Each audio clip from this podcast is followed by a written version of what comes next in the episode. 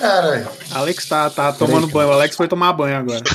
Direto pro banheiro. Não, eu tava. Tô lavando aqui o. Tô lavando aqui o. Véi, que Não, moleque na- estranho. Tô lavando pilão, negócio pilão. O headset é sem fio, né, Alex? Pô, É, sim, eu acho. essa experiência de andar na Já- casa. isso vai entrar pra gravação, tá? Que fique claro que o Alex foi pro banheiro Poxa, já até. assim que a gente iniciou a gravação. Olha, ele ainda tá lavando, olha isso! Meu banheiro. Deus, velho! É, pô. Ah, Calma aí que eu bebi muita água hoje. Dá Só um minuto aí. Beleza, beleza. Vamos começar então?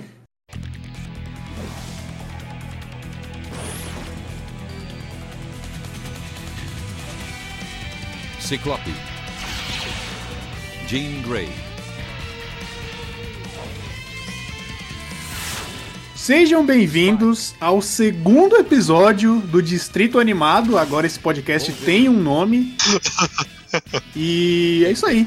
Meu nome é Danilo Oliveira. Meu nome é Divino Matheus. Eu sou o Alex Marcos. eu sou o Rodrigo Oliveira. Vamos falar hoje sobre um desenho, né, que marcou também gerações, assim como o desenho da semana anterior. Sinto o cheiro de almoço quando eu ouço falar desse desenho. Vamos falar hoje sobre X-Men Evolution. X-Men Evolution. Versão brasileira Van Maher. Qual que você prefere, Danilo? A animação X-Men Evolution ou a animação X-Men dos anos 90?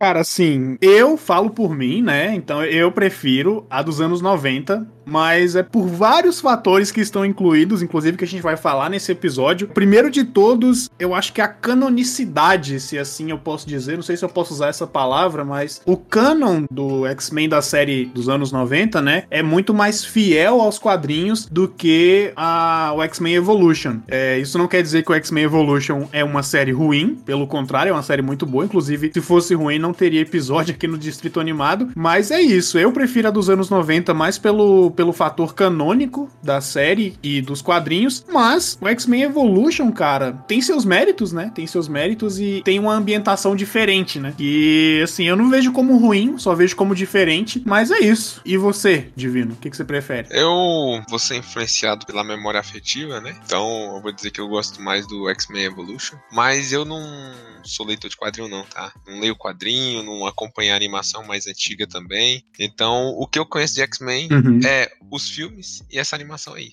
Então eu tenho um certo apego por ela. Temos aqui também que um cara que realmente é, é letrado em X-Men, não é isso? Isso. Tá falando de mim? Você, pô, você mesmo. Ah, tá. Tá bom. cara que sabe tudo. Entendi, não. Realmente eu sei de tudo dos X-Men. Aliás, eu tava até comentando com o Alex, né, no- na última call que a gente fez, que eu não sabia que o poder da vampira era roubar o poder dos outros. Pensava, caraca, a vampira ela toca quando era criança, né? A vampira toca nos outros e os outros têm um ataque, né? E esse é o poder dela, mas por que, que isso acontece? O poder da vampira é deixar os outros em coma, né? O poder da vampira é deixar em coma. Aí eu fui observando esses detalhes quando eu fui rever, né, o desenho ali no HBO. E aí eu notei que o poder dela é roubar os outros. Falei, ah, interessante. O Robert, aliás, que me, que me trouxe essa observação aí também. Agora eu tenho uma pergunta pra vocês. E se ela tocasse em você, Divino? Qual o superpoder que ela roubaria de você? Ah, ela ia ficar, tipo assim, cabeçuda, né? Ia ficar era rica, sabe? não, aí não, né, não, não. O bicho é dono das empresas do Bravo. Se ela fosse roubar um superpoder do Divino, ia ser a riqueza. É, É. isso, exatamente. E tu, Danilo, além da asma, era mais o quê? Mano, eu- ele- ela ia roubar de mim, primeiro, asma. Segundo, dores de cabeça relacionada a dinheiro.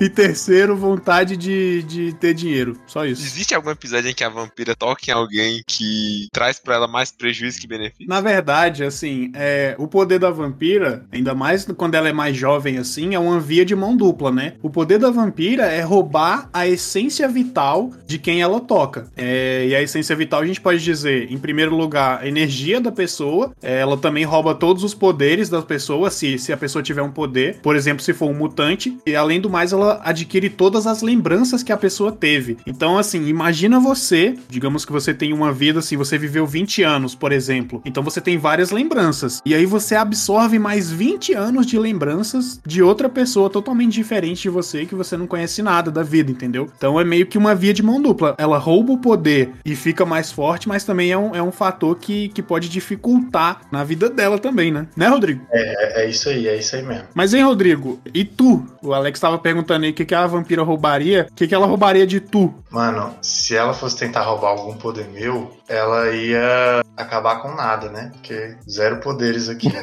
Tem o poder de ser gostoso, moleque. Cala a boca. Ela ia roubar tua mente aí, pô. Mente milionária. ela ia ficar calva, provavelmente. O poder Rodrigo é a calvície, né, mano? Calma aos 20. É, no caso aos 27, mas tudo bem. Tá na média, não tá não? É, não é uma estatística que eu gosto de fazer parte. Não, é além de. Ah, porque não dá pra ser o preferido de Deus. Além de gostoso tem que ser calvo. É isso. Todos. Enfim, X-Men. Nós mostramos a ele. Nós somos os X-Men. X-Men Evolution é uma série animada é, sobre os super-heróis da Marvel Comics, os X-Men. Essa versão, né, readapta a vida dos personagens e como ela se inicia, né, no mundo do, dos X-Men, né. Nos quadrinhos, eles têm uma, um começo muito memorável, né. Eles têm um começo muito memorável. E, inclusive, a primeira equipe dos X-Men, e vocês podem ver isso na HQ X-Men Primeira Classe, são apenas cinco X-Men? Tá falando dos X-Men ali já alunos do professor Xavier, né? É, eu, tô, eu tô pensando que é a equipe, né? A quantidade de pessoas que. Sim, é exatamente. A primeira equipe, né, do X-Men primeira classe são o Homem de Gelo, o Fera, o Ciclope, a Jean Grey, que é a Fênix, né, e o Anjo. No, no X-Men Evolution, a gente tem uma parada um pouco mais diferente. Inclusive, na verdade, é, na maioria das, das adaptações, né, dos quadrinhos de X-Men, principalmente pra TV, sempre os primeiros, é, os primeiros personagens que estão no, no time, né, dos X-Men, não são exatamente os mesmos personagens que tem na HQ. X-Men Evolution, por exemplo, o Homem de Gelo, né, que é o Bob Drake, ele entra, se não me engano, na segunda É temporada. verdade, né? E o X-Men Evolution, não sei assim como é que funciona aí a parte de vida dos X-Men, né? Mas começa ali numa, numa etapa onde todos eles são adolescentes, né? O Homem de Gelo ele parece ser mais ser mais um garoto em comparação aos outros integrantes, né? É claro que tem outros membros mais da idade dele, mas Uhum. a animação ela começa com a Jean Grey e o Ciclopes. E depois, se eu não me engano, entra o Noturno e, e a Kitty, né? Falando primeiro dos adolescentes, né? Porque o Wolverine e a Tempestade, sem falar do Professor Xavier, né? Já eles também já participam no- logo de começo. Mas os adolescentes mesmo são o Ciclope e a Jean Grey. Exato, exato. E aí ele chega bem depois, né? Ele, ele aparenta ser mais novo que, que os demais. né? Sim, na primeira temporada, é, eles vão, eles, os episódios são pra meio que recrutar, né, os novos X-Men. Primeiro vão recrutar o Noturno, não sei, na verdade, não sei se é o primeiro, mas eles recrutam o Noturno, depois a, a Kit, ne, a Kit, a Kit Negra, né, a Lince Negra, que é a Kit Pride, depois o Spike, é o, é o sobrinho, né, da Tempestade, né, e depois tem a Vampira também, que eles recrutam. Entendi. Só observação interessante aí. Nesses quadrinhos que você citou, parece que os X-Men eles estão começando, né? Mas eles são adolescentes também, ou nos quadrinhos eles começam já, tipo, adultos mesmo? Não, nos quadrinhos, assim, é um pouco difícil definir o que, que é um adolescente e o que, que é um adulto nos quadrinhos, né? Porque nos quadrinhos todo mundo é bombado, todo mundo é super forte e tudo, mas aparentemente. Eles vão pra escola? Então, é, é- é isso, é, é meio que a escola é o Instituto Xavier. Eles disfarçam o Instituto Xavier de escola, escolas pra superdotados, né? Inclusive pra não para não chamar atenção e tudo. X-Men inclusive tem uma, uma história muito grande de segregação, sobre é, racismo, né, também, é, difundido entre pessoas com poderes e pessoas que não têm poderes, né? Mas sim, nos quadrinhos, principalmente, ó, o X-Men Primeira Classe, ele é de 2007. O, o- os personagens, eles, eles são adolescentes. É tanto que o Fera, eu não sei se vocês sabem, mas os poderes do Fera não, não incluía a pele coberta de pelos azuis. Isso é novo, velho. Ele, ele era basicamente simplesmente um cara acrobata. O poder dele era que ele tinha um pé de macaco, né, Rodrigo? Eu acho que era isso. Cara, eu sei que ele era só um, um cara fortão e super ágil, né? Não, não sei exatamente na HQ qual era era o poder dele, né? Eu sei que, tipo assim, ele é forte, ele é ágil e ele é um gênio, né? Essas, esses três poderes eu sei que ele tem. Entendi. É, então há uma distinção aí, né, da, da história como é contada na animação com o que é contado nos quadrinhos. E uma distinção bem grande, né? Porque, tipo, na animação ele é apresentado como professor do Spike, né? Sim. Eu não me lembro de ter explorado essa, essas características dele, tirando a genialidade, né? As características de ser forte e, digamos assim, ágil, essas coisas, entendeu? Pelo menos essa parte eu acho que a animação não aborda, né? Ela não aborda diretamente, mas tem algumas cenas dele que ele aparece, você consegue ver ele fazendo as acrobacias, ele subindo no telhado e tudo mais. Quando é hora de lutar, de dar porrada, ele vai lá e mete a porrada lá nos sentinelas e tal. Mas isso antes dele se transformar? Ainda como professor isso no X-Men Evolution? Não, no X-Men Evolution ele é professor só no primeiro episódio que ele aparece, que é o episódio de estreia dele. Logo depois ele já vira o Fera e fica como Fera daí pra frente, entendeu? Ele aparece na segunda temporada só. E aí ele já começa como professor, tem toda a questão lá da mutação dele de Fera lá aparecendo, ele vai pro teatro, aquela coisa toda. Daí ele vira o carão azul e tudo mais, e daí pra frente ele continua como fera. Eu agora não lembro bem a origem dos poderes dele, tá? Tô, tava com essa curiosidade no desenho que eu falo. É, tipo, como é que ele se transforma mesmo? Eu acho que é uma é, é basicamente uma mutação que tá se, se manifestando agora, né? É, então, o ele tinha uma mutação controlada porque ele criou um sistema, né? Ele era muito inteligente, aí ele conseguiu disfarçar com algum remédio, alguma coisa assim. Se eu não me engano, foi ele quem criou aquele relógio do Kurt, né? Pra ele se Não, disfarçar isso aí foi também. o próprio professor Xavier. Ah, então. O Fera, ele só entra na segunda temporada. Ah. A questão é que ele tentou manter tanto sob controle que no dia que ele não conseguiu mais manter sob controle, ele virou uma fera mesmo e causou uma destruição pela cidade toda. Daí os X-Men foram atrás dele pra procurar e tudo mais. Daí ele teve uma retomada do, do controle num, num curto momento lá. E aí rolou toda a conversa que teve no episódio e tal. Daí ele não conseguia mais voltar a ser humano, né? Ter uma aparência humana. Aí ele decidiu aceitar a natureza dele e se juntou aos X-Men lá, virou um professor da, da escola do Xavier. No X-Men Evolution, ele, ele tem exatamente isso. Ele não mostra que tem uma, uma mutação já, que é com os pés e, e as mãos avantajados, né? Como acrobata, ele também não é super forte. Só que na HQ, ele fica azul, porque no começo ele é um humano normal só com pés e mãos grandes, né? O cara forte também. É, ele fica azul com um acidente com materiais químicos. Isso, inclusive, acelerou a mutação dele. Uhum. E ele fica com aquela forma azul. Nós mostramos a ele. Nós somos os X-Men. Uma característica interessante que o Alex citou aí, que é o noturno ele usa um relógio pra se disfarçar. né? Tem. Isso foi uma característica que só a animação apresentou ou isso já foi apresentado em outras obras, tipo nos quadrinhos ou em outras animações? Olha, em nenhum quadrinho dos X-Men que eu li, o Noturno usa alguma coisa pra esconder quem ele é. Na verdade, a primeira aparição do Noturno é na HQ X-Men Tamanho Gigante número 1. Ele aparece, tipo assim, fugindo das pessoas que querem matá-lo, porque ele é literalmente um diabo, né? O Noturno é um cara totalmente azul com uma, uma cauda de demônio, literalmente. E essas características ele herdou do pai dele, né? Essa, essa aparência, né? Exceto a cor. O pai dele, inclusive, já apareceu em um filme dos X-Men, que é inclusive o X-Men Primeira Classe. O nome dele é Azazel. E o Noturno é filho do Azazel com a Mística. É incrível, Daniel, como sua religião categoriza tudo como diabo. Né? Não, eu. ó, olha só, eu não sou contra diabos. Os caras que estavam perseguindo ele, cara. Mas tirando isso, ele é originário de uma raça específica? Como é que é? Não, não. Qual a origem dele? Na verdade, todos os mutantes são originários de uma raça específica, né? Que é a raça evolutiva, né? A cadeia evolutiva do Homo sapiens, né? Que somos nós. Eu, o, o Rodrigo é meio Homo neanderthalense. Mas assim, eu sou Homo sapien. Ai, ai. Mas assim, eles são, eles são a próxima raça. Eles são a próxima raça. Eles são o Homo superior. O Magneto tem uma briga muito grande por causa disso, porque a forma como o Magneto luta pra livrar os mutantes do preconceito e tudo isso é falando assim, mano, a gente é melhor do que esses caras. A gente não tem que se, que se dobrar perante eles. Eles que tem que se dobrar perante nós. E aí começou o The Boys. É, é tipo, é tipo isso.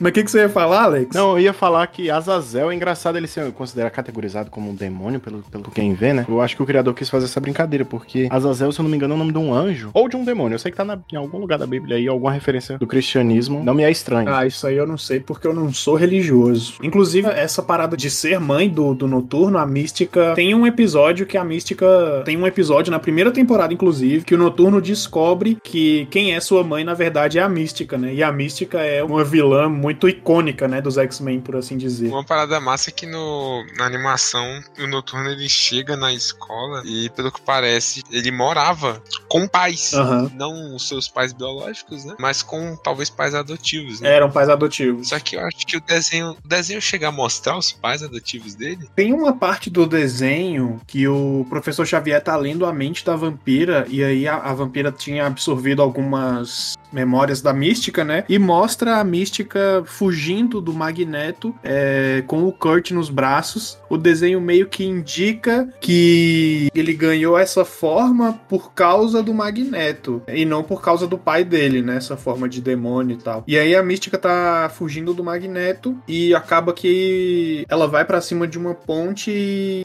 acho que escorrega e alguma coisa assim. Aí o bebê cai no rio, velho. E aí vai descendo assim. Monstro, o que você fez com ele?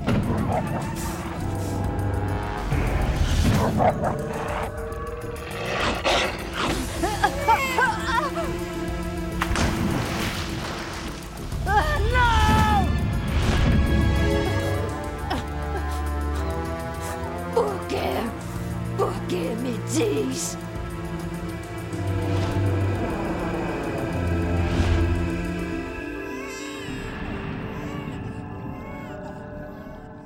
Moisés, realmente. É, é o próprio Moisés Azul, né? Aí uma família encontra ele, uma família de fazendeiros, inclusive. Mas ele não volta, né? Ou vê a família dele de novo depois dessa primeira. Não, eu acho que depois que ele vai morar na mansão, não tem mais um episódio focado nele, em que ele volta pra família, né? Nada disso.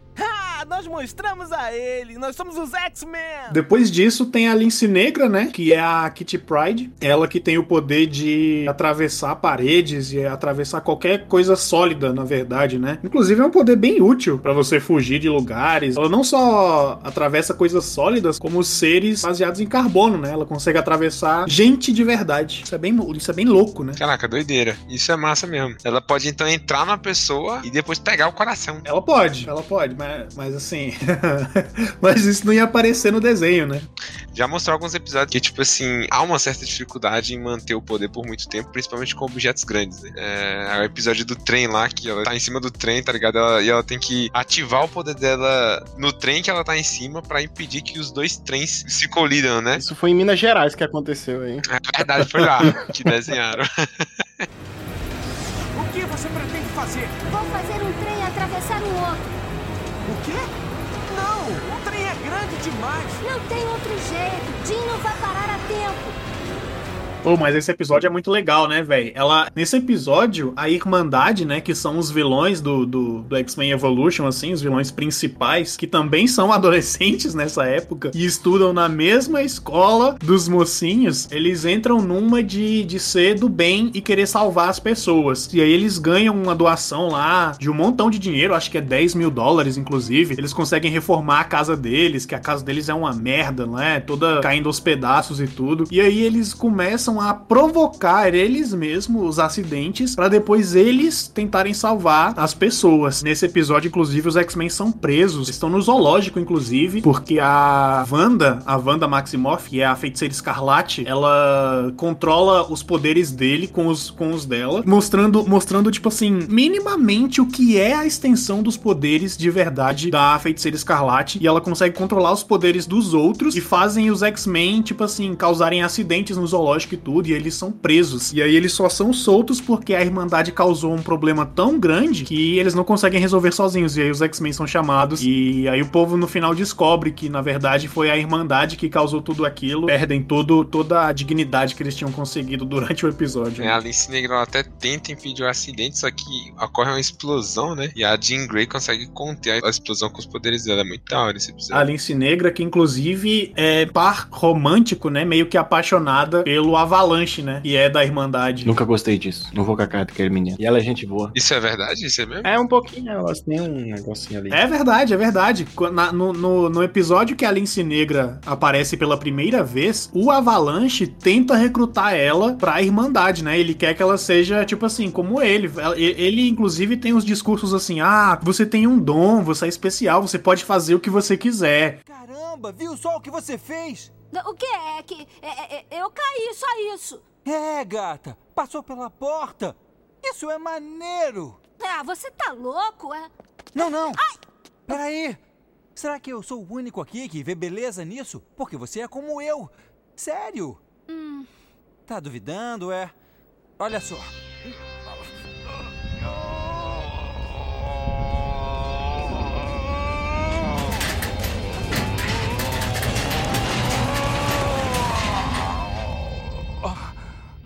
E nisso ele tenta recrutar ela e ao mesmo tempo a Jean Grey tenta recrutar ela também pros X-Men, né? E no final ela acaba indo pros X-Men e tudo. Mas eles não, não tem nenhum tipo de relação amorosa, não, né?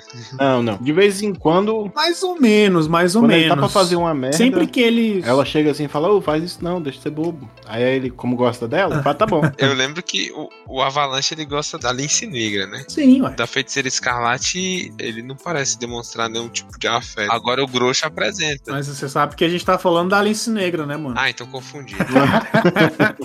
Porque a gente tava falando da Feiticeira Escarlate agora há pouco. Me confundi. Não, estamos falando da Lince Negra, pô. Inclusive no episódio da Lince Negra, o Avalanche pede pra ela roubar umas, umas provas lá pra eles pegarem as notas e tudo, modificar as paradas e tal. O tipo de coisa que tu faria, né? Eu? Tá maluco? Jamais. Essa animação tem quantas temporadas? O X-Men Evolution tem quatro temporadas. Infelizmente acabou, né? A gente vê, na verdade, que muitas dessas séries animadas que tem poucas temporadas aqui no Brasil fizeram muito sucesso, principalmente porque a dublagem brasileira salva muita coisa, né? A gente tem muitas piadas que, que eles adaptam pra cá e tudo, e aí a série faz sucesso pra caramba. Mas a série tem quatro temporadas. Eu não sei por que não continuou, mas as quatro temporadas são legais, por assim dizer. Eles têm vilões icônicos, inclusive aparece o Apocalipse, né? Que é por muitos aí conhecido como o primeiro, o primeiro mutante do, do, do universo e O tudo. engraçado é que, assim, eu penso que por ter poucas temporadas, né, ficou mais fácil, sei lá, da televisão, do SBT na época, né, comprar. E aí,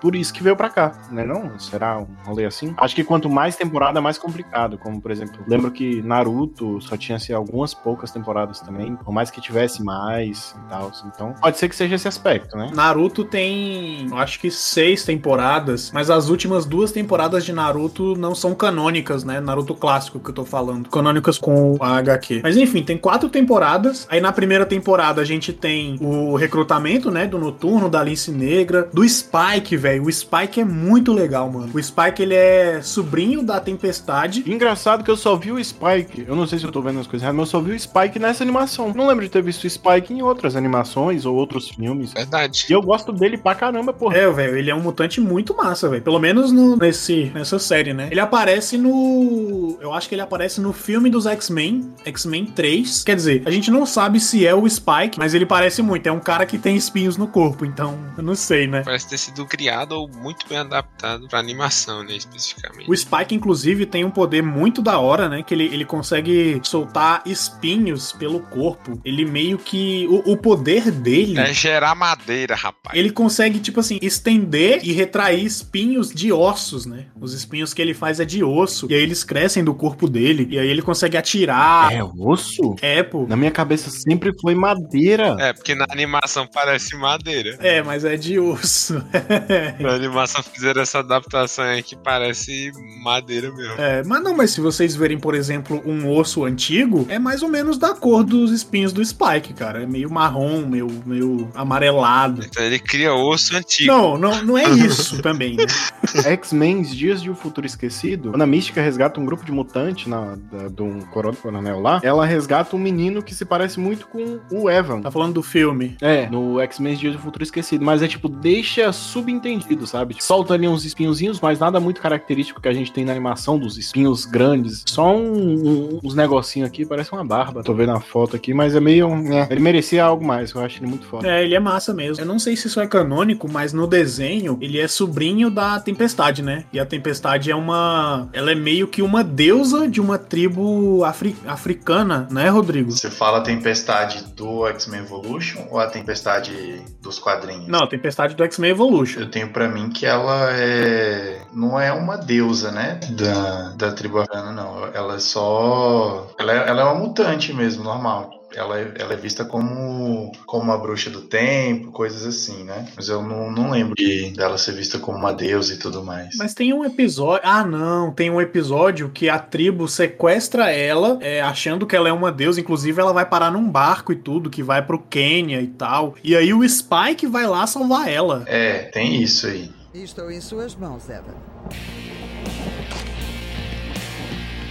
Usi, o xere, o cico, ué, usi, o xere, o cico. Você tá ferrado, cara.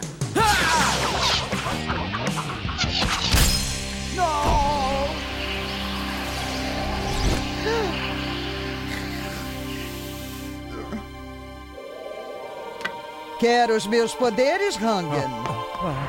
Toma mais do que você pode pegar.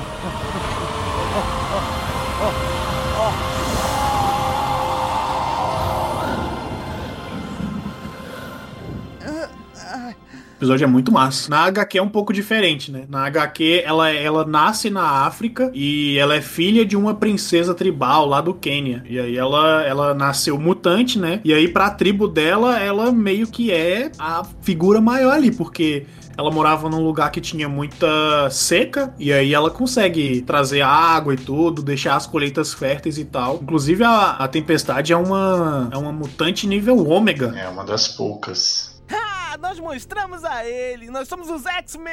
Tem a Vampira também, né? Que ela é recrutada na primeira temporada. A Vampira que a gente falou um pouco no começo do episódio. Cara, a Vampira, pra mim, ela talvez é. Na minha lista, né? é, e, e eu vou pedir uma lista pra cada um. Já se preparem aí, uma lista de cinco principais mutantes que vocês acham legal. Na minha lista, a Vampira é a segunda. Não, a Vampira é a terceira. Vou colocar a Vampira como terceira. Terceira mutante mais legal que eu já vi em todas as histórias que eu já li, em todos os desenhos que eu já vi, em todos os filmes também que eu já vi. A vampira tem o poder aí de, de sugar a energia das pessoas e tudo, e ela consegue adquirir os poderes das pessoas. Hoje em dia, inclusive nas HQs assim atuais, a vampira é uma mutante de nível ômega. Mais pra frente a gente fala um pouco sobre esses níveis de mutantes aí, mas que fique claro que o nível ômega é o nível máximo que um mutante pode chegar. Então o nível ômega é coisa assim de dele ser um mutante capaz de controlar atomicamente o, o poder dele, entendeu? Nos quadrinhos ela também dá um ataque cardíaco nos outros quando ela toca nas pessoas. Sim, sim. Nos quadrinhos ela tem basicamente o mesmo poder que tem no X-Men Evolution. E aí o poder dela vai meio que avançando, né? A ponto de que chega um momento, e acho que isso já é hoje em dia, inclusive, que ela não precisa tocar nas pessoas pra roubar a essência vital deles. É só ela tá, tipo assim, perto da pessoa. E, inclusive, hoje em dia ela já consegue ativar e desativar a habilidade dela. No X-Men Evolution, ela não consegue controlar a habilidade dela. E então ela tocou, ela já tá roubando você. Vira o meme daquele cara pegando nas uvas assim, ai, ai, aí acabou. Pô, tem em algum momento, eu sei que na animação eu não me lembro disso acontecer. Uhum. Há algum momento onde, onde ela, ela é capaz de controlar os poderes dela pra que isso não aconteça? Sim, não no no X-Men Evolution, mas depois na HQ, no X-Men dos anos 90 também, ela consegue controlar o poder dela. Nós mostramos a ele. Nós somos os X-Men. Temos o Ciclope, né? Que a gente já falou um pouco dele. O Ciclope é o Scott Summers e ele tem o poder de soltar rajadas óticas pelo olho. né? Nossa, E- é, ó, muito. É. uhum. São, são rajadas óticas pelo olho. Ainda bem que são pelo olho. Qual olho? Qual olho? Ah, já das noites. Se perguntar qual olho, você tem que É os dois, é os dois olhos. Eu ficaria com medo se fosse por outro Que lugar. vai que, que se é, é do rosto? Pois é, você tem que saber se é do olho ocular ou do. Não, é, o, é o- onde ele enxerga mesmo. O pessoal, é, inclusive, tem muita gente que confunde o Ciclope achando que ele realmente não consegue controlar o poder dele, né? E na verdade ele, ele não consegue porque ele sofreu um acidente quando era criança. Inclusive, eu acho que isso até passa na série do X-Men Evolution. Ele cai de um avião junto com o irmão dele, que é o Destrutor. O irmão dele tem basicamente o mesmo poder dele, só que ele solta rajadas meio que pela mão. É, eu lembro dele. E ele cai de um avião e ele sofre um traumatismo. E a partir daí ele não consegue mais controlar o poder dele, exceto quando ele está com os óculos com lentes de quartzo vermelho. E aí ele consegue que o poder dele fique contido ali dentro daquele lugar. O que é uma porcaria, né? Porque é engraçado. A- a- não, não, não vai pro lado, né? A rajada. Ela para ali no óculos e, e para. Não, não, não vai pros Porque lados. são lentes Blue Control, meu amor. Lentes Blue Control. Mas o poder dele é vermelho, pô. É uma lente especial, entendeu? É porque é transition, bate ali, é só porque tu só vê vermelho no, no, no, no É sol. um transition ali, isso. Beleza, beleza. Pô, mas eu sempre achei. Eu sempre achei o poder dele muito da hora. E tem um episódio que ele tá lutando com o Juggernaut, né? E, é- e isso é, um- é algo interessante, né? Porque o Juggernaut do X-Men Evolution ele, é- ele parece ser meio pequenininho em relação ao Juggernaut original, né? Sim, velho. O Juggernaut original, ele é um gigante. Ele é gigantesco, né? Ele é muito grande, velho. Ele tem, acho que uns, uns, sei lá, uns 4 metros de altura. Sei lá, mano. É, o Juggernaut dessa animação ele parece um cara grande, não é gigante, que é forte. Parece até que ele tem um super força, né? E o original, ele, a gente entende que ele é forte por ser gigante. Mas tem um episódio que ele tá lutando com o Juggernaut e ele tira o óculos dele, eu falo o óculos que ele usa no uniforme, né? Ele consegue jogar um- uma rajada pelo olho dele que é muito mais potente, né? Que é muito parecida com aquelas rajadas que a gente via no Marvel vs Capcom, tá ligado? Que é grandona, assim, gigante. Que pega a tela toda, né? Exato. Eu, eu sempre achei isso muito massa, cara. É muito da hora o poder dele. O que estão tentando fazer? Me matar de vergonha? Anda, mostrem o que tem de melhor! Que coincidência, era isso mesmo que eu tinha em mente.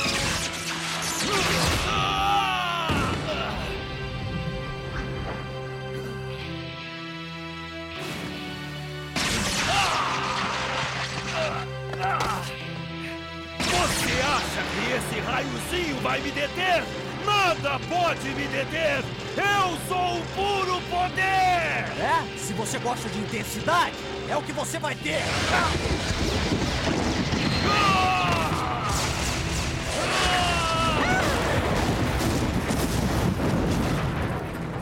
Inclusive o Ciclope, o povo não sabe, mas. Quer dizer, tem muita gente que não sabe, mas o Ciclope, ele é um grande estrategista dos X-Men. Inclusive, foi líder dos X-Men por muito e muito tempo, velho. Muito tempo mesmo. Até o Wolverine baixava a bola pro Ciclope, tá? Pra deixar claro. Nós mostramos a ele! Nós somos os X-Men! Temos a Jean Grey e isso me, nossa, isso me incomoda tremendamente nessa animação. A Jean Grey é a única personagem que não tem um nome de herói nessa animação. Ela não tem, não tem, não tem, simplesmente. Nas HQs, a Jean Grey quando aparece, a primeira aparição dela era chamada de Garota Marvel. Esse povo não é criativo pra dar nome mesmo, não. É, mas assim, deixar o nome dela, tipo assim, normalmente, pô, isso aí é uma brincadeira, né? Isso é uma sacanagem. Nome bonito, dá pra brincar com isso. Não, velho, mas assim, a- a- a- isso me, é por isso que me incomoda, porque, tipo assim, inclusive na abertura tá lá, Ciclope, Jean Grey, Lince Negra, véi, nada a ver, pensar mano, nada a ver, É mano. verdade. Ciclope. Jean Grey. Inclusive, a Jean também é uma mutante de nível ômega, tá? A Jean, ela tem é um poder de telecinese e também ela tem telepatia. E o poder, a Phoenix Force. É, esse- esse- depois a gente fala dessa Phoenix Force aí. Mas inicialmente a Jean, ela tem poder de telecinese e telepatia. No X-Men Evolution, inclusive eu acho isso uma das paradas meio paias também da série. X-Men Evolution eles nerfaram muito a Jean, porque a Jean é uma mutante extremamente forte, a ponto de, de, tipo assim, ela rivaliza o poder dela, o poder de telepatia, com o Professor Xavier. Quer dizer, rivaliza não, ela é mais forte que o Professor Xavier. Mas aí a gente tem, tende a entender que, tipo assim, como ela era adolescente, ainda tava sendo treinada e tudo, ela tava em treinamento ainda, então o poder dela tava meio fraco. Mas eu sinto um ódio toda vez, em todo episódio, ela vai fazer qualquer coisa, aí ela já fala: Não estou aguentando! Simplesmente. Eu não consigo segurá-lo por muito tempo. Não posso aguentar por muito tempo.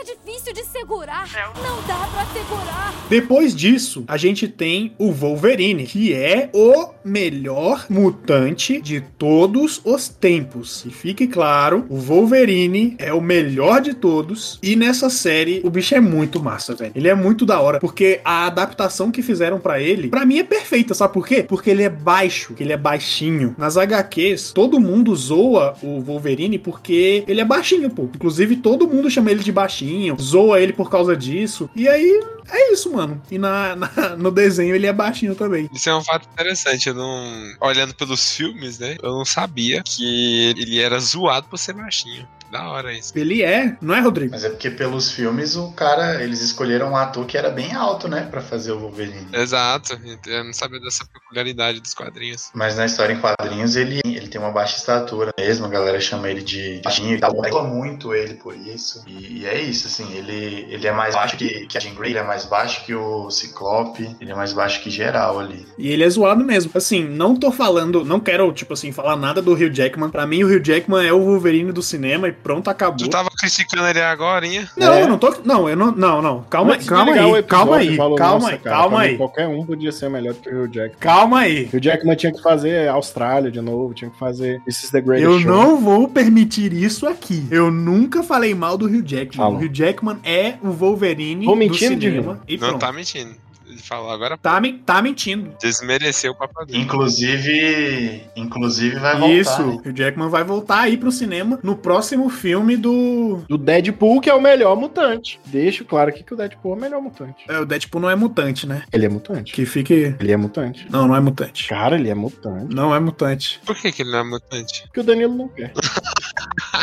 Rodrigo, por favor, defina mutante na Marvel. É que a ideia do mutante na Marvel lá é a galera que nasceu com a mutação, né? Eles chamam de mutante quem, quem nasceu com o gene X que foi responsável pela mutação. A galera que recebe a, a mutação deles de uma outra forma, tipo o Homem-Aranha, o Deadpool e tudo mais, eles não são classificados como mutantes, mutantes, homem superior e tudo mais. Mas pra mim é mutante também. Calou a boca? Calou a boca aí, Alex? Calou a boca? Ele não recebe o gene X na, no, naquele tratamento que ele tava com câncer? Ele não recebe esse gene Não, X? então, ele, ele recebe a mutação depois, mas ele não nasceu com ele, sacou? Ué, agora tem que nascer? Eu chamo isso de preconceito. Eu também acho. Caraca, você. Cara, mas eu já tinha falado, é só isso. Nasceu com gene X é mutante. Recebeu depois, teoricamente não é. Mas pra mim é, eu considero. Ué, cara, se tu, sei lá, se tu, tu é X e aí determinado ponto da tua vida tu ocasiona de tu receber Y por N motivos, tu é Y agora. Pode ser Y ali, sabe não? mas não é classificado. Sabe por que não é classificado? A, a Marvel classifica Porque os tu não mu- quer, Danilo. Deixa de ser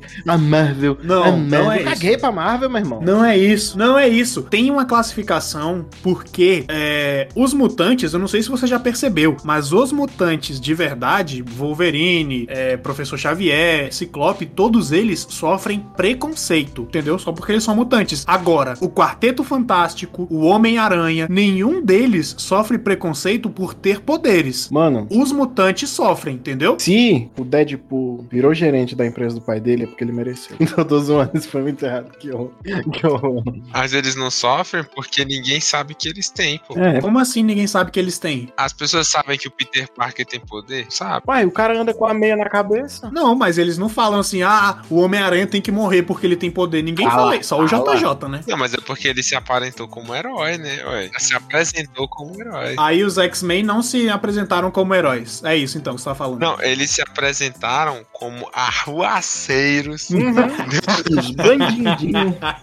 Não, não é isso. Eles se apresentaram como heróis inicialmente ou eles foram notados no decorrer de suas vidas com os seus poderes aparecendo, tendo dificuldades de controlar? Tô perguntando como leigo Se mesmo. tem um gen- se tem bico de pato, tem pena de pato, asa de pato, não é pato, Danilo? É pato, pô. Mas então você tá dizendo que o Quarteto Fantástico são mutantes, o Alex. são um quarteto fantástico. Se o quarteto fantástico tem o- o- a mutação Gene X, que eu acho que não é bem assim, Não, eles não têm, eles não têm o Gene X. então não são. Tá, então é por então é aí que tá, pô. Se você tem o Gene X, você é um É X-Men. definido como mutante quem tem o Gene X desde que nasceu. Não. Se você nasceu com o Gene X, você é um mutante. É isso. Ok. Essa é a definição. Concordamos em discordar, ok.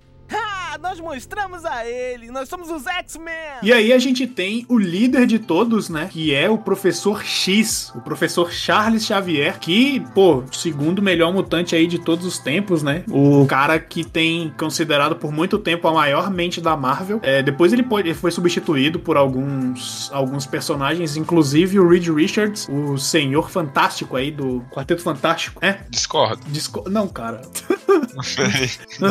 não, tem, o que discordar. Foi e foi, cara. Enfim, o professor Xavier, ele que começa o instituto dele. O professor Xavier, ele já é um cara que é rico. O Instituto Xavier é feito em uma das propriedades da família do professor. E aí ele faz essa, entre aspas, escola, né, pra cuidar e para os mutantes terem um lugar que eles possam chamar de lar. Porque, pô, eles são sempre tratados como párias da sociedade e tudo. Então, o Instituto Xavier é um lugar que eles podem é, se manter como eles realmente são. Então, lá você pode é, usar seus poderes e tudo. Lá você treina os seus poderes também no Instituto Xavier. Aprender a controlá-los. Né? Isso, aprender a controlá-los. E aceitá-los. Aceitá-los. Fala direito, E usá-los da melhor forma também, viu? Porque só aprender a controlar o poder não significa que você vai ser um, um bom usuário do seu poder, né? É, o cara tem que saber como tirar proveito do poder que tem, né? Não, cara. Por exemplo, o cara teleporta, como noturno. Aí já vai roubar um banco, né? É, exatamente. Ele teletransporta pra dentro de uma loja ali, meia-noite, pega as coisas e volta, entendeu? Que é justamente o que o professor Xavier ensina pra ele ali. Não, não, não. Ele não ensina isso. Não, não ensina isso. Se eu não me engano, tem algum momento, tem algumas regras esse teletransporte dele. Acho que é tipo lugares onde ele já, já esteve e lugares a 45 quilômetros, um negócio assim. Eu, eu lembro dele falando que tem algumas limitações, ou então lugares que ele está, ele tá vendo. Isso aí eu não, eu não sei muito da, da definição de como o poder dele funciona. Eu sei que o noturno, ele. Depois de um tempo, ele consegue chegar num nível de teletransporte universal, entendeu? Ele consegue ir pra. Universal.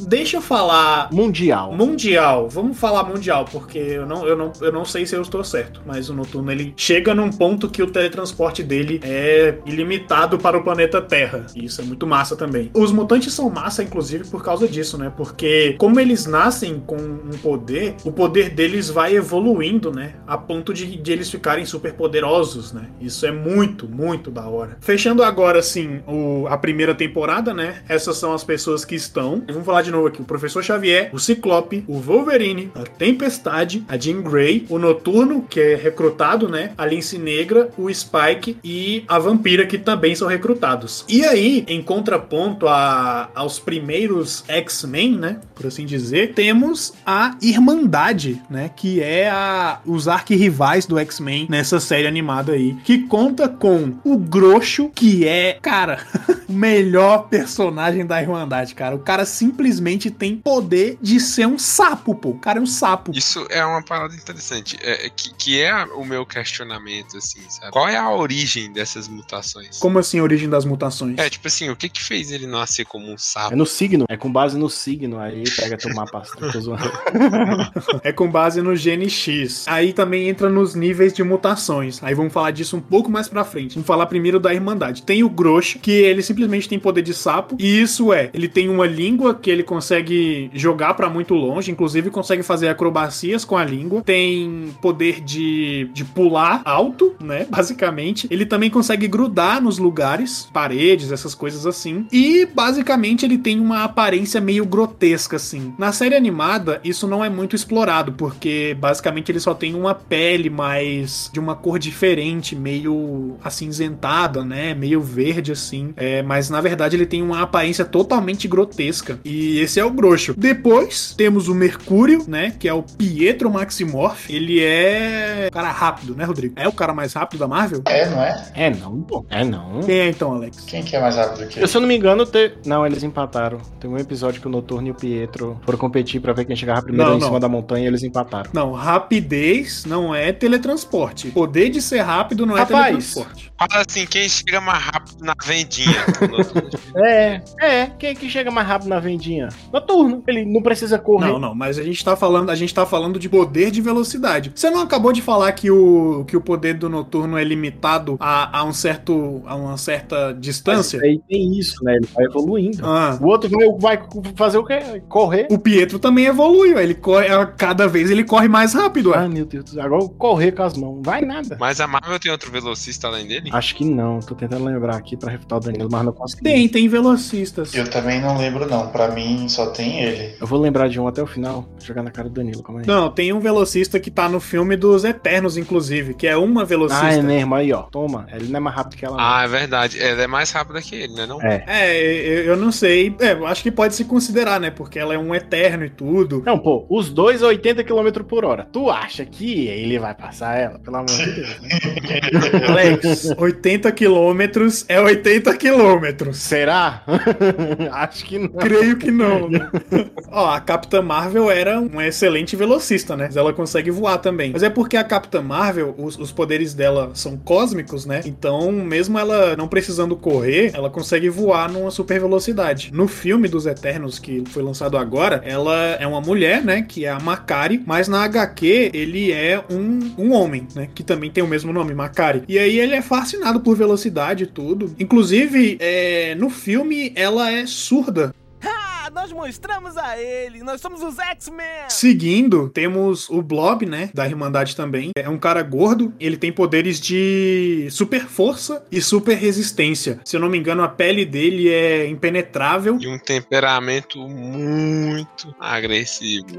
E ele é meio agressivo, né? Inclusive, isso passa nos episódios, né? Ele meio que se ofende às vezes, né? Ele se ofende bastante. Quando a galera ri dele e tal, ali. Isso, exatamente. Ele trabalhava num circo, né? Nas HQs ele trabalha num circo. Depois os X-Men tentam recrutar ele, mas não conseguem. Aí ele vai pra Irmandade. No X-Men Evolution, eu acho que é basicamente a mesma coisa, não é não? Não, no X-Men Evolution é algo parecido mesmo, né? Ele tá participando meio que de um show de força, tem uma plateia ali em volta dele, e ele meio que tem que fazer os carros se colidirem, puxando eles pela corrente, sabe? E aí no processo ele cai e a galera começa a dele, ele fica irritado e tal. A maior atração da noite. Vamos aplaudir o adolescente mais forte do mundo, Fred Blob Dukes.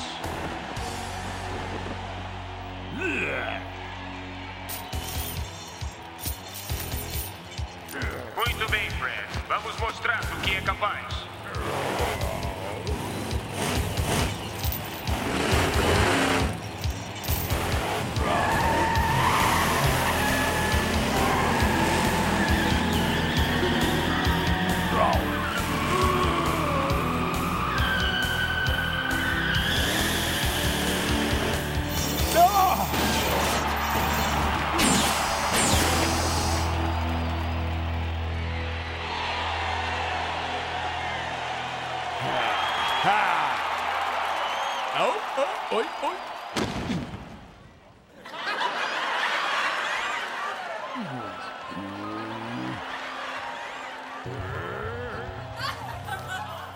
Começa a mesma história. é, a galera tenta recrutar ele, só que ele acaba tendo um temperamento meio agressivo, porque quem tenta recrutar ele de iniciar é a Jean Grey, né? E ele vai gostando dela e ele vai querendo meio que forçar ela a ficar com ele, entendeu? Isso cria, né, esse, digamos assim, essa, essa rivalidade mais dos integrantes dos X-Men com ele. Ele acaba indo pro outro lado. Aí ele vai pra Irmandade. Exato. Depois do Blob, temos o Avalanche, né? Que a gente já mencionou ele aqui. O Avalanche que tem poderes de causar tremores, né? Basicamente. Só um adendo aqui. Eu acho o traje dele muito feio. É feio mesmo. Nossa, mas que capacete é aquele, velho? Parece uma bacia, sei lá. Nossa, muito feio. Muito feio. É feião Pô, mesmo. mas o poder dele é meio. é- é- eu acho legal, velho. Eu acho legal. Que o poder dele E causa. por que, que o nome dele é Avalanche se ele causa terremoto? Ué, porque se você. Se, ó, presta atenção. Se você tá numa montanha de de gelo e você causa um terremoto, é causada uma avalanche, né? Mas ele podia ter se chamado de terremoto, então, né? Em vez, em vez de avalanche. né? Ok. Enfim, a gente tem um avalanche que é meio que o cara que gosta da lince negra, né? Que é a Kitty Pride. No começo é basicamente só isso. Mas depois a gente descobre que quem comanda a Irmandade é a Mística, que se disfarça de uma professora da escola. Na verdade, eu não sei se ela é professora ou é a diretora da escola. Acho que é diretora. É diretora, né? Pois é, ela se disfarça da diretora da escola. Depois, inclusive, ela é descoberta e é substituída por pelo cara que, inclusive, é o cara que mais odeia dos mutantes na Terra, que é o. Como é o nome, velho? Como é o nome dele? É o Kelly, né?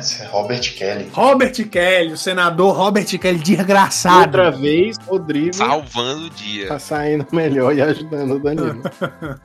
Obrigado, obrigado. Enfim, ela era diretora da escola e depois ela é substituída pelo Robert Kelly. E o nome dele é Edward Kelly, Não, é Robert Kelly. mas parece que no X-Men Evolution é Edward Kelly. É porque ele tem dois nomes, né? É Robert e Edward Kelly. Ah, entendi, é verdade. Ele chega na segunda temporada e ele começa a ser o diretor lá de- da escola de Bayville, né? Que é onde eles vivem lá e tudo. Ele é um cara que é um, um odiador de, de mutantes. Tipo assim, acima. Ele é quase um extremista, assim, contra mutante, entendeu? Quase não, acho que até ele chega a ser, porque ele prega, tipo assim, a extinção da, da, da raça e tudo. Porque ele é totalmente contra e tal. O que ele odeia os mutantes na HQ é porque um, mu- um mutante descontrolado matou a mulher dele. E aí, desde então, ele é opositor da causa mutante.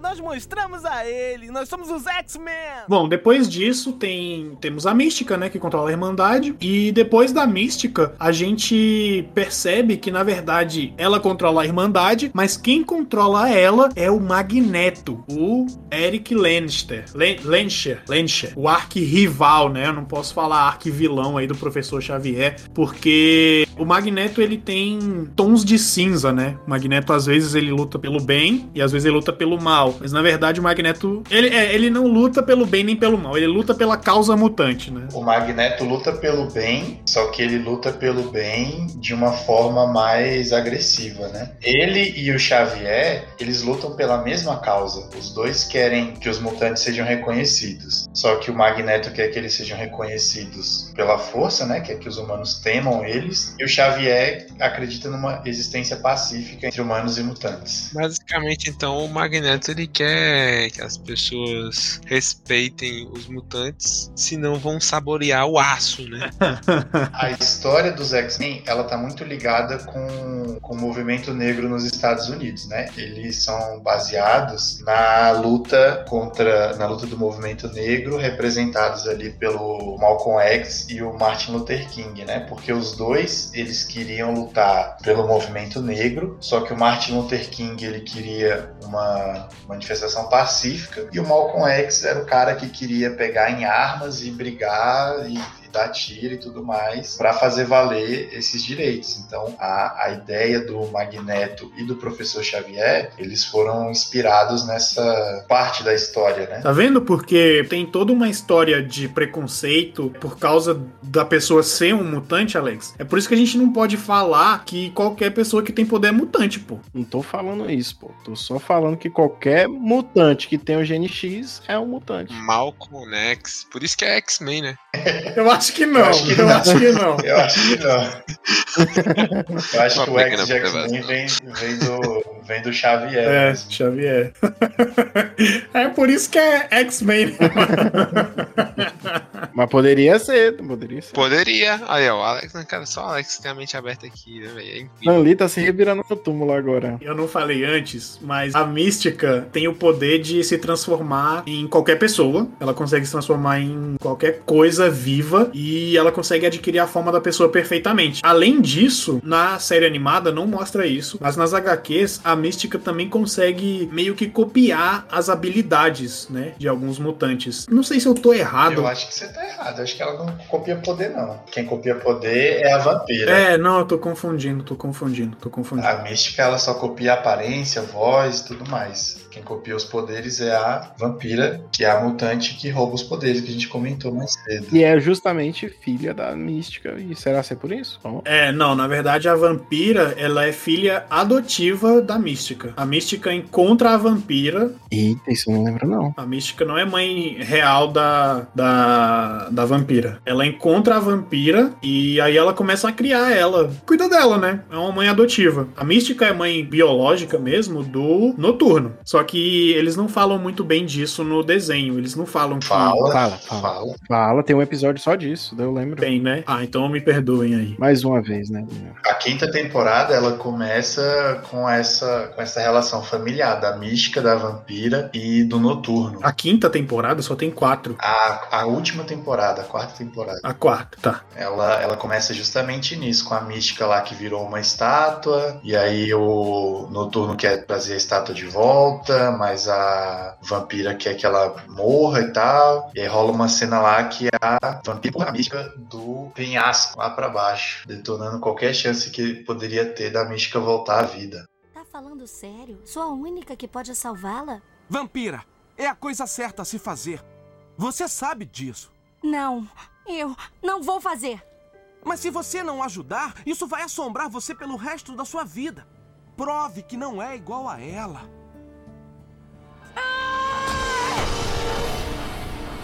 Ah!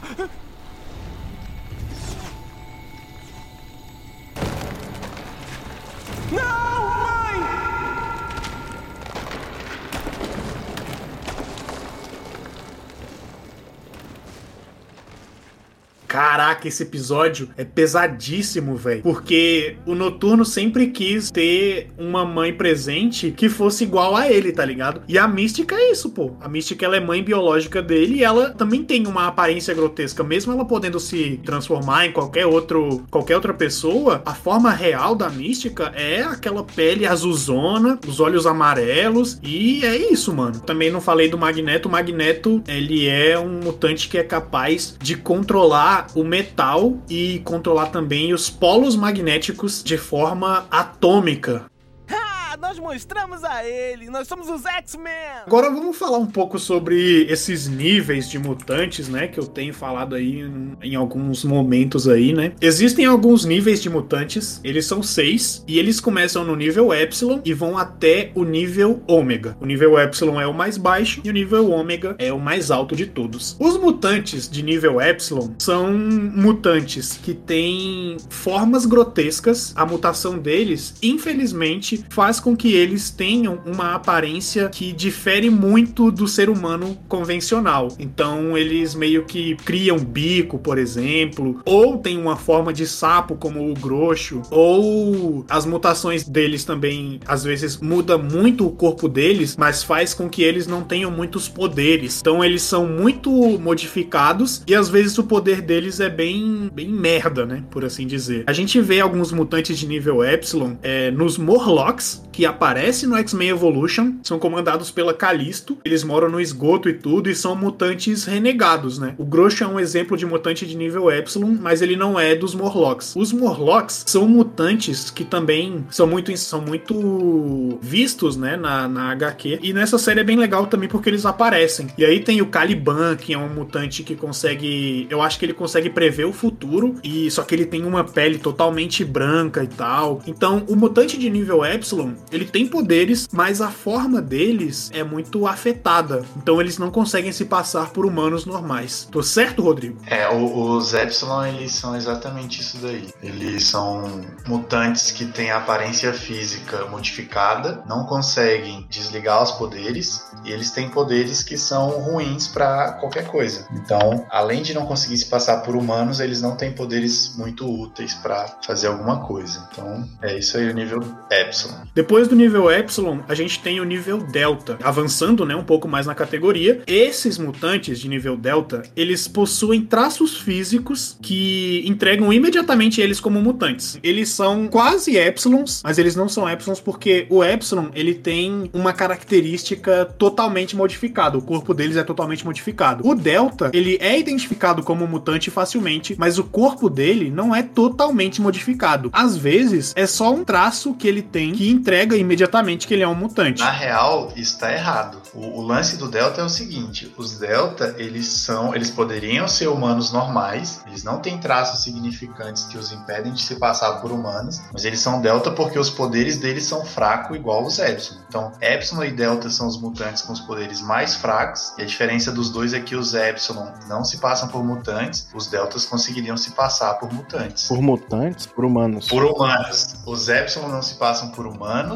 e os Delta podem se passar por humanos. O Delta pode se passar por humano, os Epsilon não podem se passar por humanos, mas ambos têm poderes muito fracos. Isso. Então vamos recapitulando. Epsilons são mutantes que têm poderes fracos e também que são facilmente identificados como mutantes. Delta são mutantes que têm poderes fracos, porém que conseguem se passar por ser humanos normais. Um exemplo de poder fraco, eu não sei se a gente pode encontrar um. Eu acho que sim, acho que a gente pode encontrar um Delta no, no X-Men Evolution. A própria Calisto, líder dos Morlocks, ela é um personagem de nível delta, porque ela pode se passar por humana facilmente, só que ela tem poder, poderes fracos, né? O poder dela não é muito forte. Falando nisso, quais são os poderes da Calisto? Cara, a Calisto, ela tem um poder de velocidade, tem alguns sentidos sobre-humanos, tipo visão noturna, e ela tem um pouco de fator de cura. Só que é tudo em nível bem fraco, né? Não é como se fosse bater de frente com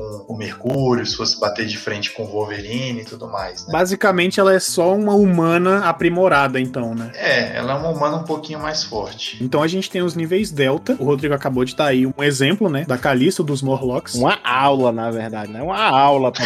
Ele acabou de, de abrir e iluminar todo o seu crânio. Tá, tá bom. Então é isso. Depois do nível Delta, nós temos três níveis de, de mutantes que têm basicamente o mesmo nível de poder. Então o poder deles não difere muito é, entre nível de fraqueza, né? Os poderes dos níveis gama, beta e alfa são nivelados, porém, os mutantes de nível gama possuem poderes que são eficazes, né? Por exemplo, o noturno, que consegue se teletransportar e tudo, mas nem sempre esses traços, os traços físicos desses mutantes são normais. Por isso que eu tô falando do noturno. O noturno é um mutante de nível gama, mas que não consegue se disfarçar de humano, porque ele tem a pele coberta de pelos azuis e tem aquela cauda de demônio. Que nem o, o Hulk, né? Que foi exposto aos raios gama e.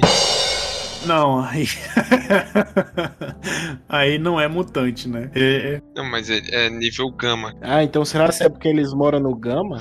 Não, não, não tem nada a ver. Eu moro no Gama. Não tem nada a ver. Eles não, mas quem ama já sabe. Quem ama mora no Gama. É isso aí. Também é de nível Gama o Blob, da Irmandade, né? Vamos deixar claro aqui. O mutante de nível Gama é um mutante que tem habilidades eficazes, por exemplo, teletransporte do noturno ou super força do Blob, porém eles não conseguem se disfarçar totalmente de humanos, entenderam? Tem uma outra característica importante que é o fato de que o nível gama não consegue desativar os poderes. Né? Exatamente. Isso quer dizer o que, Rodrigo? Isso é a principal diferença entre os alfas e os betas e gamas, né? A, a, principal diferença entre os nível alfa, beta e gama é que o nível alfa são mutantes que controlam os poderes no sentido de ligar e desligar, né? Não no sentido de controlar, de saber usar e tudo mais, mas os mutantes que conseguem ligar e desligar os poderes são alfa, os que não conseguem são beta e gama. Aí alguém pode dizer assim: "Ah, mas o noturno consegue controlar o teletransporte". Sim, ele consegue controlar o teletransporte, mas os pelos azuis do corpo dele também são considerados uma mutação. Então, e, e, ele não consegue desligar isso, ele não consegue se disfarçar de ser humano. Então é por isso que o Noturno é considerado um mutante de nível gama, beleza? Depois do mutante de nível gama, a gente tem os mutantes de nível beta, que também tem ali o mesmo tipo de poder, poderes fortes e eficazes. A gente tem o caso do Namor. Ele possui super força, ele é capaz de respirar debaixo d'água e ele consegue voar também com as asinhas que ele tem no calcanhar. Os mutantes de nível beta, eles se descaracterizam dos mutantes de nível alfa porque eles têm pequenos traços que detectam eles como mutantes. Eles podem se disfarçar de, de humanos normais, mas eles têm pequenos traços que, se você olhar bem, aquele cara ali é um mutante. E um exemplo disso é o Gambit, que tem o olho preto, né? E as pupilas vermelhas. Mas ele, mas ele é assim todo, ele é assim em todos os episódios? Sim. Não há uma versão onde ele tem um olho normal? Não, o Gambit não consegue desligar é, essa mutação. O olho dele é preto com a pupila vermelha. Basicamente é isso. Mas isso daí eu acho que, tipo, se ele fala pras pessoas que é lente de contato, ou estilo, sabe? Eu acho que tá disfarçado. Não, mas é o que eu falei, tipo assim, eles conseguem se disfarçar, mas ainda assim eles têm características. O Namor, por exemplo, se ele calçar um sapato, ninguém vai ver as asinhas no,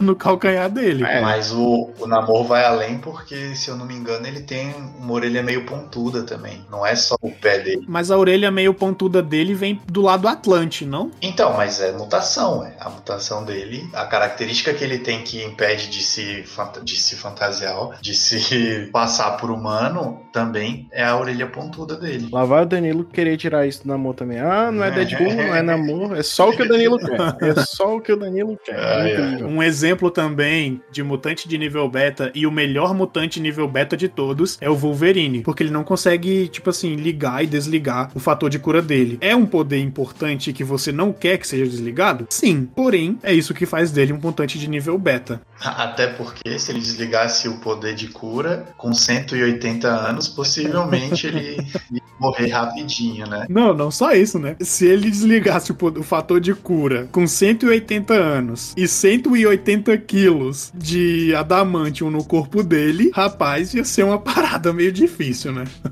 Mas ele não é super forte, porque essa, essa parada do fator de cura dele, ele cura, não deixa ele ser impedido de, de se ferir. Então o adamantium dele, dentro dele, não ia. Mas, mas não, não, é só, não é só o peso. Na verdade, o adamantium, ele é uma liga de metal altamente tóxica para os seres humanos. O Wolverine só consegue sustentar o adamantium porque ele tem o fator de cura. Inclusive no filme do Logan, no filme Logan, o melhor filme da Marvel, inclusive, Nossa o fator de cura dele... Vemos aqui alguém que não assistiu Homem-Aranha de volta pra casa. Ai, meu Deus.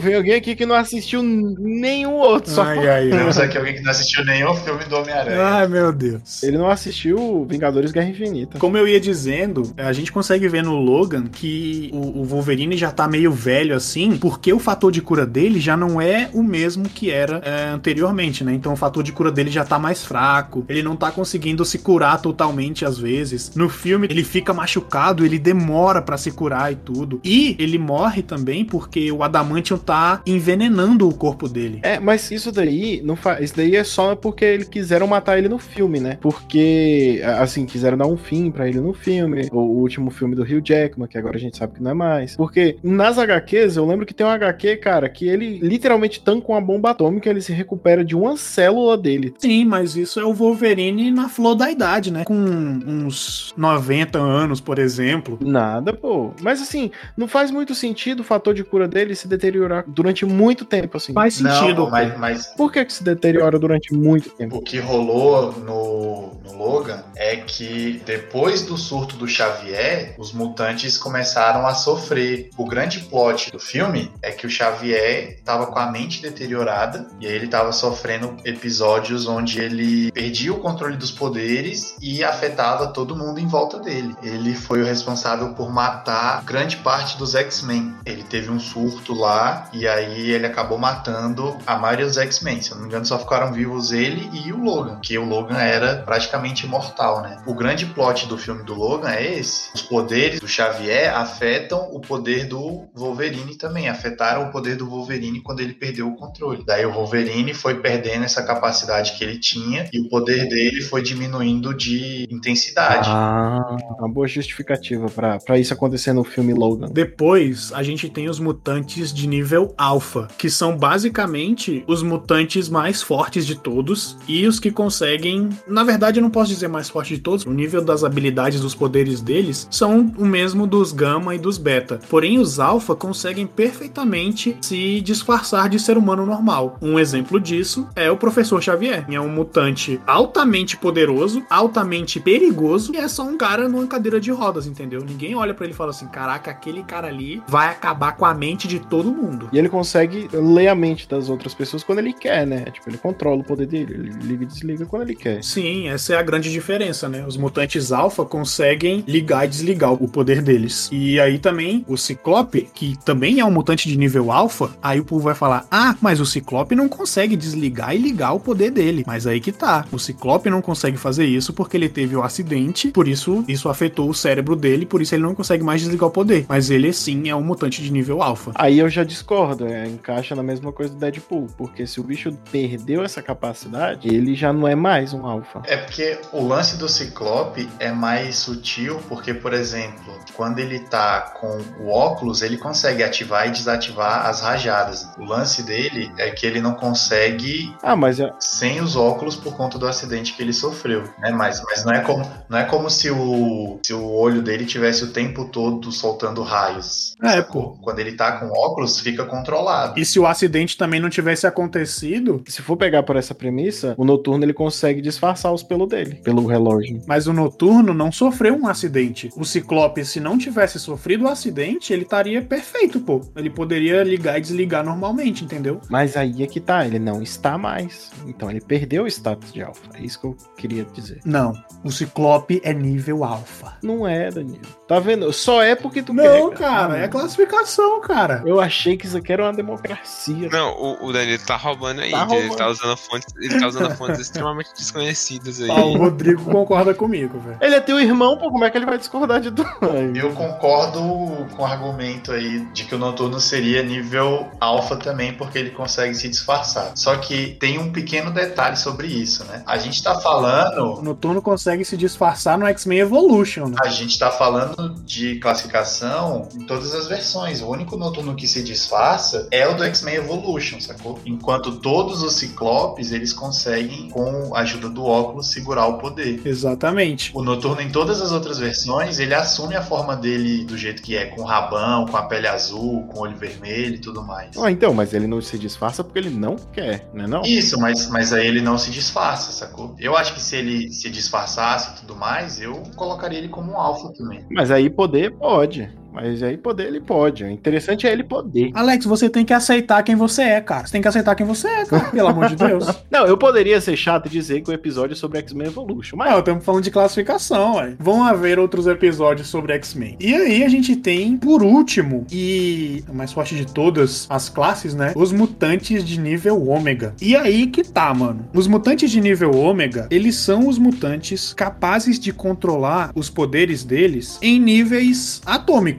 Por exemplo. Sabe quem é? Desculpa interromper, mas isso vai fazer um ponto muito interessante pra mim, que eu lembrei agora, e por favor, deixa eu jogar isso na cara Danilo. Sabe quem é considerado um mutante de nível ômega, Danilo? O filho da, da- do Senhor Fantástico com a Mulher Invisível. E o engraçado é que tu disse que eles não são X-Men, ou não são mutantes, porque eles não sofreram. Ô, Alex, agora, agora você vai tomar na cara. Agora você me. Pro... Rodrigo, por favor, explique um pouco. Ah, que isso? Luta suas batalhas aí, tá doido? Ai, Tá doido? Ei, Rodrigo, Rodrigo, vai.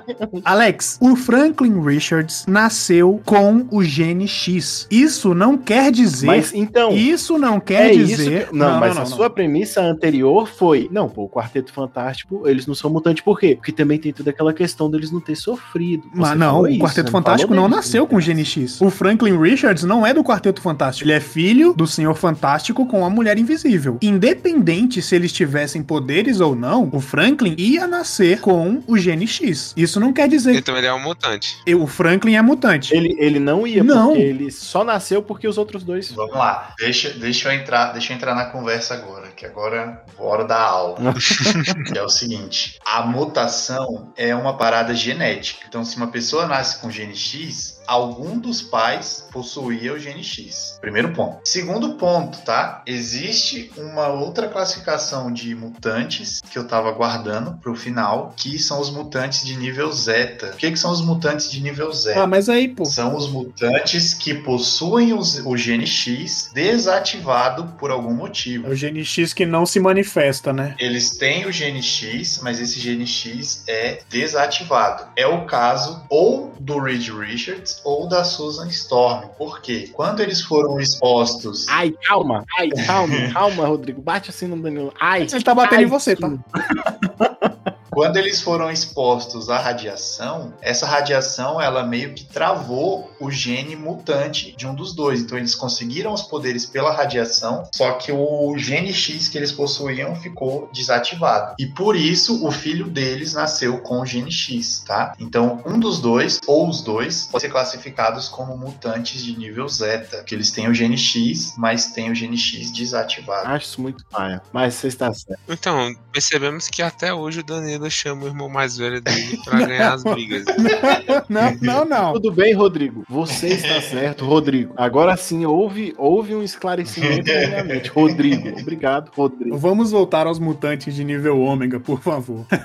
a gente tem os mutantes de nível ômega, os mutantes que são capazes de controlar seus poderes. Não. Ninguém jamais controlou os poderes que eles têm da forma que eles controlam. Eles são. Não, não, não, não. Ah, Não tem a ver com controle, não. Tá. O nível ômega, ele é o nível mais perigoso de mutação, independente de se ter controle ou não, porque eles são capazes de causar destruição em larga escala. Então, a classificação ômega, ela não tem a ver com controle ou não, ela tem a ver com a capacidade de você fazer uma destruição em larga ah, escala. mesmo que você não controle o seu poder, então. Mesmo que você não controle. Tem alguns que controlam e tem outros que não controlam. Entendi, beleza. Tá, explicado. Alguns mutantes de nível ômega são Jean Grey, que no, que no X-Men Evolution ainda não é muito forte, mas depois a Jean Grey vai se tornar talvez a mutante mais forte já vista, né? A, a Jean Grey, ela, ainda mais quando ela pega a força Fênix pra ela, isso inclusive aparece no último episódio, o Xavier comenta e tem uma pequena, uma pequena vinheta assim do que que a Jean se transformou, e aí ela aparece lá com a força Fênix, e assim que ela pega a força Fênix, o poder dela dá um boost gigantesco,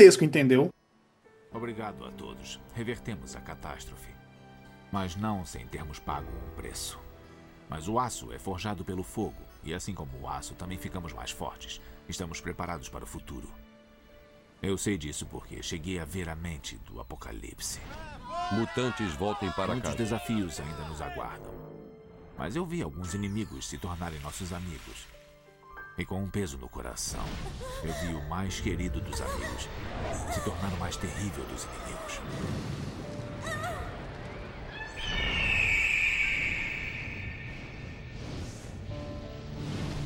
Vi meus X-Men crescerem e mudarem. E é claro, vi que algumas pessoas não mudam nunca. Mas uma coisa ficou clara: não importa o que nos espere, seja terrível ou extraordinário, os X-Men sempre estarão prontos. E disso eu sinto muito orgulho.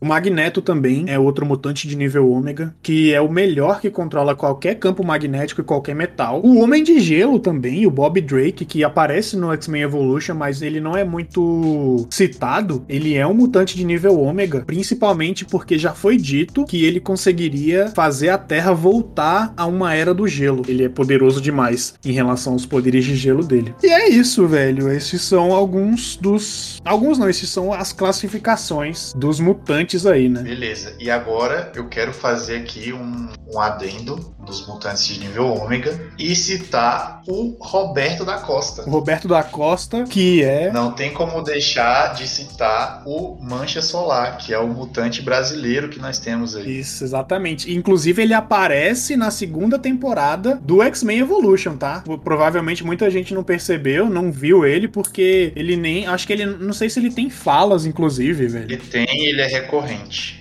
Só que ele, ele não aparece em todos os episódios e tal, mas ele aparece a partir da segunda temporada em poucos episódios. O Roberto da Costa é um cara brasileiro. Ele é, o, o codinome dele é Mancha Solar. E o poder dele, e por isso ele é um mutante de nível ômega, ele consegue absorver e converter a energia do Sol em força, resistência. Eu acho que ele solta rajadas também, né? De rajadas solares. É, pelo que eu me lembro, ele solta as rajadas, né? Do, da energia do Sol. Pois é, velho. É porque ele era um herói do Rio, né, mano? Lá o sol forte manifestou, aí, né, mano? ele se fortificou, né, mano? Eu acho que não fica tão gravado nas nossas mentes, assim, né? Ele ser do Brasil, porque ele não apareceu estereotipado, É, tipo, sei lá, com dançando samba, um né? de churrasco na mão, com a bola de futebol, um negócio assim. Essas coisas ridículas a gente tende a lembrar mais.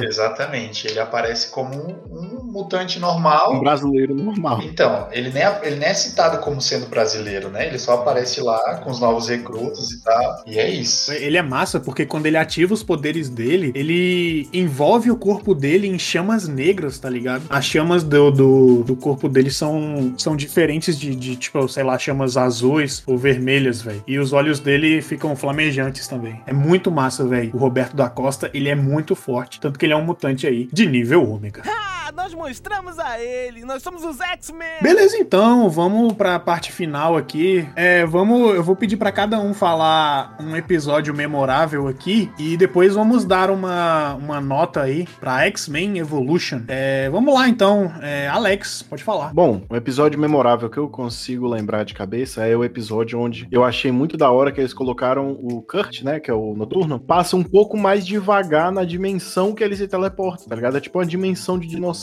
Eu fiquei tipo, caralho, meu Deus do céu, olha só que foda, velho. Porque eu sempre me perguntei assim, cara, teleporte, ele vai pra onde, sabe? Tipo, ele só abre um portal, vai pra outra dimensão. Nessa dimensão ele passa muito rápido e vem pra outra. E tipo, essa dimensão é cheia de dinossauros, e os caralhos, assim, que esses dinossauros escapam pra Terra, pra, pra nossa dimensão aqui, né? Eu achei esse episódio muito legal. A ponte para o meu antigo laboratório no colégio é mais longe do que você já foi antes e não deve ter ninguém lá para ver sua chegada. Quando chegar lá, informe pelo comunicador.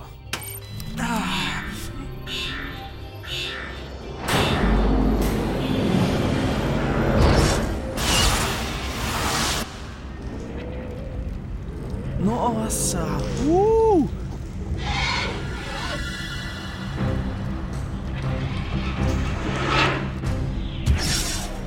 Deu certo! Que viagem! Peraí, peraí, eu tô voltando pra casa!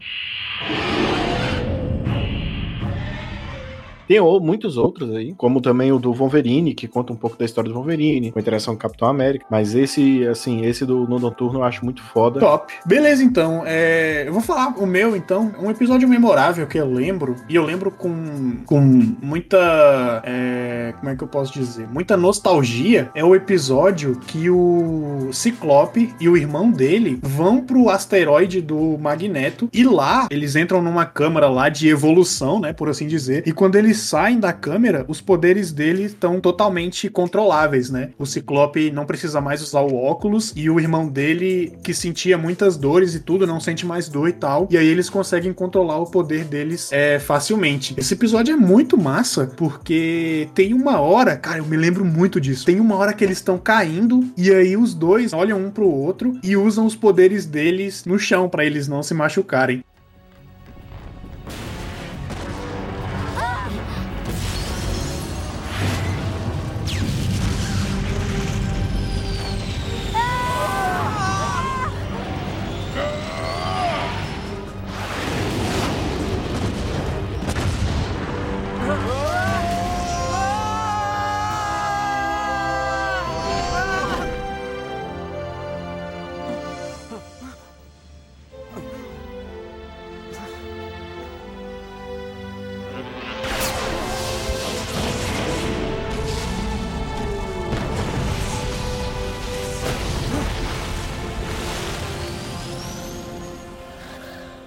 Sei que pode ser uma cena meio besta assim, mas eu lembro muito disso, porque eu lembro dessa cena enquanto eu tava comendo, eu tava almoçando, pô. E eu tava almoçando arroz com carne moída. Cara, lembra até o que tava comendo, velho. Olha isso. É, velho, tá vendo? É por- É por isso, cara. Por isso que eu falei desse episódio. Ele nem é o melhor episódio de todos, mas é um episódio que eu me lembro, velho. É bem legal. Divino. É um episódio memorável do qual eu me lembro, né? É um episódio que o Avalanche tá tentando entrar nos X-Men. É, ainda, né? Com aquela rivalidade que ele tem. Ele ainda tá tentando se adaptar. Só que ao mesmo tempo, enquanto ele tá tentando se adaptar à rotina que os X-Men vivem, né? Os outros integrantes estão usando o pássaro negro escondido, né? E a galera começa a suspeitar que, que é ele quem tá fazendo parte disso tudo. É, são, e, na verdade são os novos integrantes, né? Lance. Lance, acorda. Nós vamos dar outro passeio. Você quer ir com a gente? Vai levar a culpa mesmo? Esquece. Vocês já me arrumaram muita encrenca. Me deixa em paz. Tá bom, você que sabe. Só que dessa vez vamos pegar uma outra coisa, uma coisa maior e mais rápida. Que beleza! Legal, né? Tem certeza? Tenho, tenho certeza. Maior e mais rápida. O X-Jato! Kate, acorda! Ah, Lance?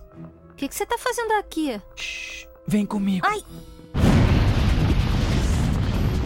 Bob, eu não entendo nada disso aqui. Não dá mais pra parar, já estamos em movimento.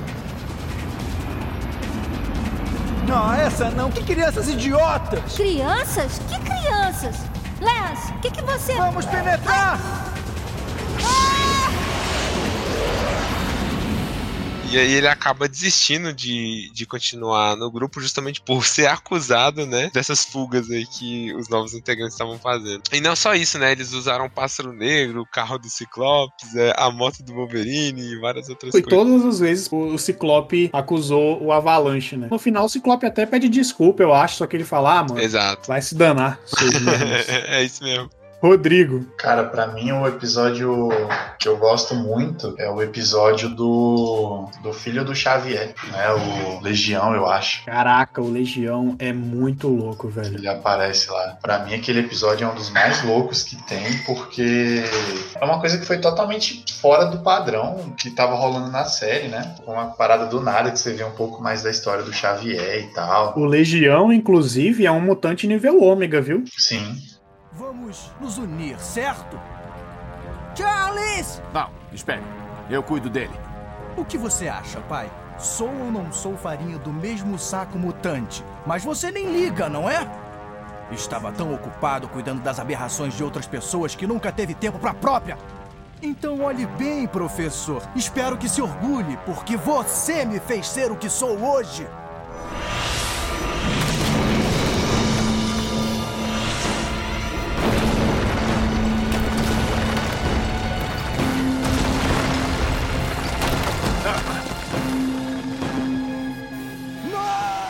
Vamos fazer agora, antes de passar pro final do final, vamos fazer um, um elenco aqui de dos três melhores é, mutantes. Eu no, no começo eu falei pra gente fazer cinco, mas cinco é muito, né? Então vamos fazer só de três. Começando com Divino. Tá bom. Pô, meu favorito é o Wolverine, tá? Em segundo, eu vou colocar o Ciclopes. E em terceiro, eu vou colocar a Tempestade. Beleza. Alex. Pô, mano, primeiro lugar vai ser Noturno. Eu sempre quis ter o poder dele, achei legal. Segundo lugar, Wolverine. Terceiro lugar, Gambit. Tá bom. É. Rodrigo. O primeiro lugar é do Spike, o segundo lugar é da Tempestade e o terceiro lugar, Hank, né? O Fera. Beleza. É, agora os meus. É, o meu primeiro lugar também é do Wolverine, assim como o Divino falou. O meu segundo é o Professor Xavier. E o meu terceiro, cara, o Ciclope. Porque ele, ele é, pô, velho, um, um grande estrategista e um dos grandes líderes aí dos X-Men. Então agora a gente tem aqui, ó. O que mais apareceu na, na nossa lista aqui foi o Wolverine, que apareceu no primeiro lugar do Divino, no meu primeiro lugar, no segundo lugar do Alex. Então o Wolverine é o melhor super-herói, o melhor X-Men aí. O segundo que mais apareceu é um empate entre a Tempestade e o Ciclope. E é realmente um empate, porque a Tempestade aparece uma vez em terceiro lugar no Divino e uma vez em segundo lugar no Rodrigo. E o Ciclope aparece uma vez em segundo lugar no Divino e uma vez em terceiro lugar no meu. Então, é, a Tempestade e Ciclope estão aí entre os segundos lugares. E depois a gente tem os que apareceram só uma vez, que temos o Spike, primeiro lugar do Rodrigo, o Noturno, primeiro lugar do Alex, o Gambit, terceiro lugar do Alex, o Fera, terceiro lugar do Rodrigo e o Professor Xavier, que é o segundo lugar meu. Então é isso. Vamos agora finalizando aqui agora de verdade, é, dando notas aí para X-Men Evolution, começando comigo. Eu vou dar nota 7 para X-Men Evolution, porque é um desenho muito bom. Ele infelizmente não é muito canônico com as HQs. Ele me passa muito a sensação de nostalgia, entendeu? De almoço e tal. Pô, velho, eu acho isso muito da hora, entendeu? Por isso que eu gosto muito desse desenho. Porém, o fato dele não ser canônico e alguns episódios episódios dele serem um pouco confusos em relação aos poderes, né? Inclusive o Divino falou que não sabia qual era o poder da vampira até assistir novamente. Então vou dar nota 7 aí para X-Men Evolution. Rodrigo. Cara, pra mim é nota 6. A minha nota 6. Eu achava legalzinho, mas nunca foi meu desenho preferido, assim. Eu sempre tive outros desenhos na preferência. Beleza. Alex. Pô, mano, eu vou dar nota 8, porque eu gostei bastante, era um dos meus desenhos favoritos. Eu gostava das lutas que tinha, assim, quando juntavam a galera, quando eles mostravam um pouco do- dos outros dos outros heróis sem ser o X-Men, assim, eu gostava disso. Eu achava que era. Tinha um universo ali, criava um universo bacana. Mas 8 ainda, porque não é tão canônico, não, não faz parte ainda muito do universo cinematográfico e tal, não tem muitas referências de lá. Foi meio deixado de lado, né? Então, isso é um pouco triste. Mas então, 8 ainda é uma nota muito boa, eu gosto muito desse desenho. Beleza. Divino. Eu também vou dar uma nota 8. É, eu sei que ele não é tão fiel aí com a história original, mas eu acho a animação dele muito boa pra época. A animação, os efeitos é, dos poderes dos mutantes, assim, se a gente até comparar com algumas animações da época, como o Super Shock mesmo, por exemplo, que é uma animação que eu gosto muito, mas eu acho que o X-Men tinha uma animação bem superior, sabe? Por isso eu vou dar essa nota pra ele. Beleza, então temos uma nota 7, que é a minha, uma nota 6, que é a do Rodrigo, e duas notas 8, que é Divino e Alex. Rodrigo, você pode, você que é o matemático aí do grupo, você pode fazer uma média dessas notas, por favor? 7,25. O cara é muito rápido, meu irmão. O cara é muito rápido. Fez isso de cabeça? Não, na calculadora aqui. Ah, tá. Ela é um gênio. Na edição tu corta, fala que fez de cabeça mesmo. Rodrigo, você pode, você que é o matemático aí do grupo, você pode fazer uma média dessas notas, por favor? 7,25. O cara é muito rápido, meu irmão. O cara é muito rápido. Fez isso de cabeça? Sim, foi de cabeça. Beleza, então. Esse foi mais um episódio do Distrito Animado. E a gente fica por aqui. Muito obrigado e até a próxima.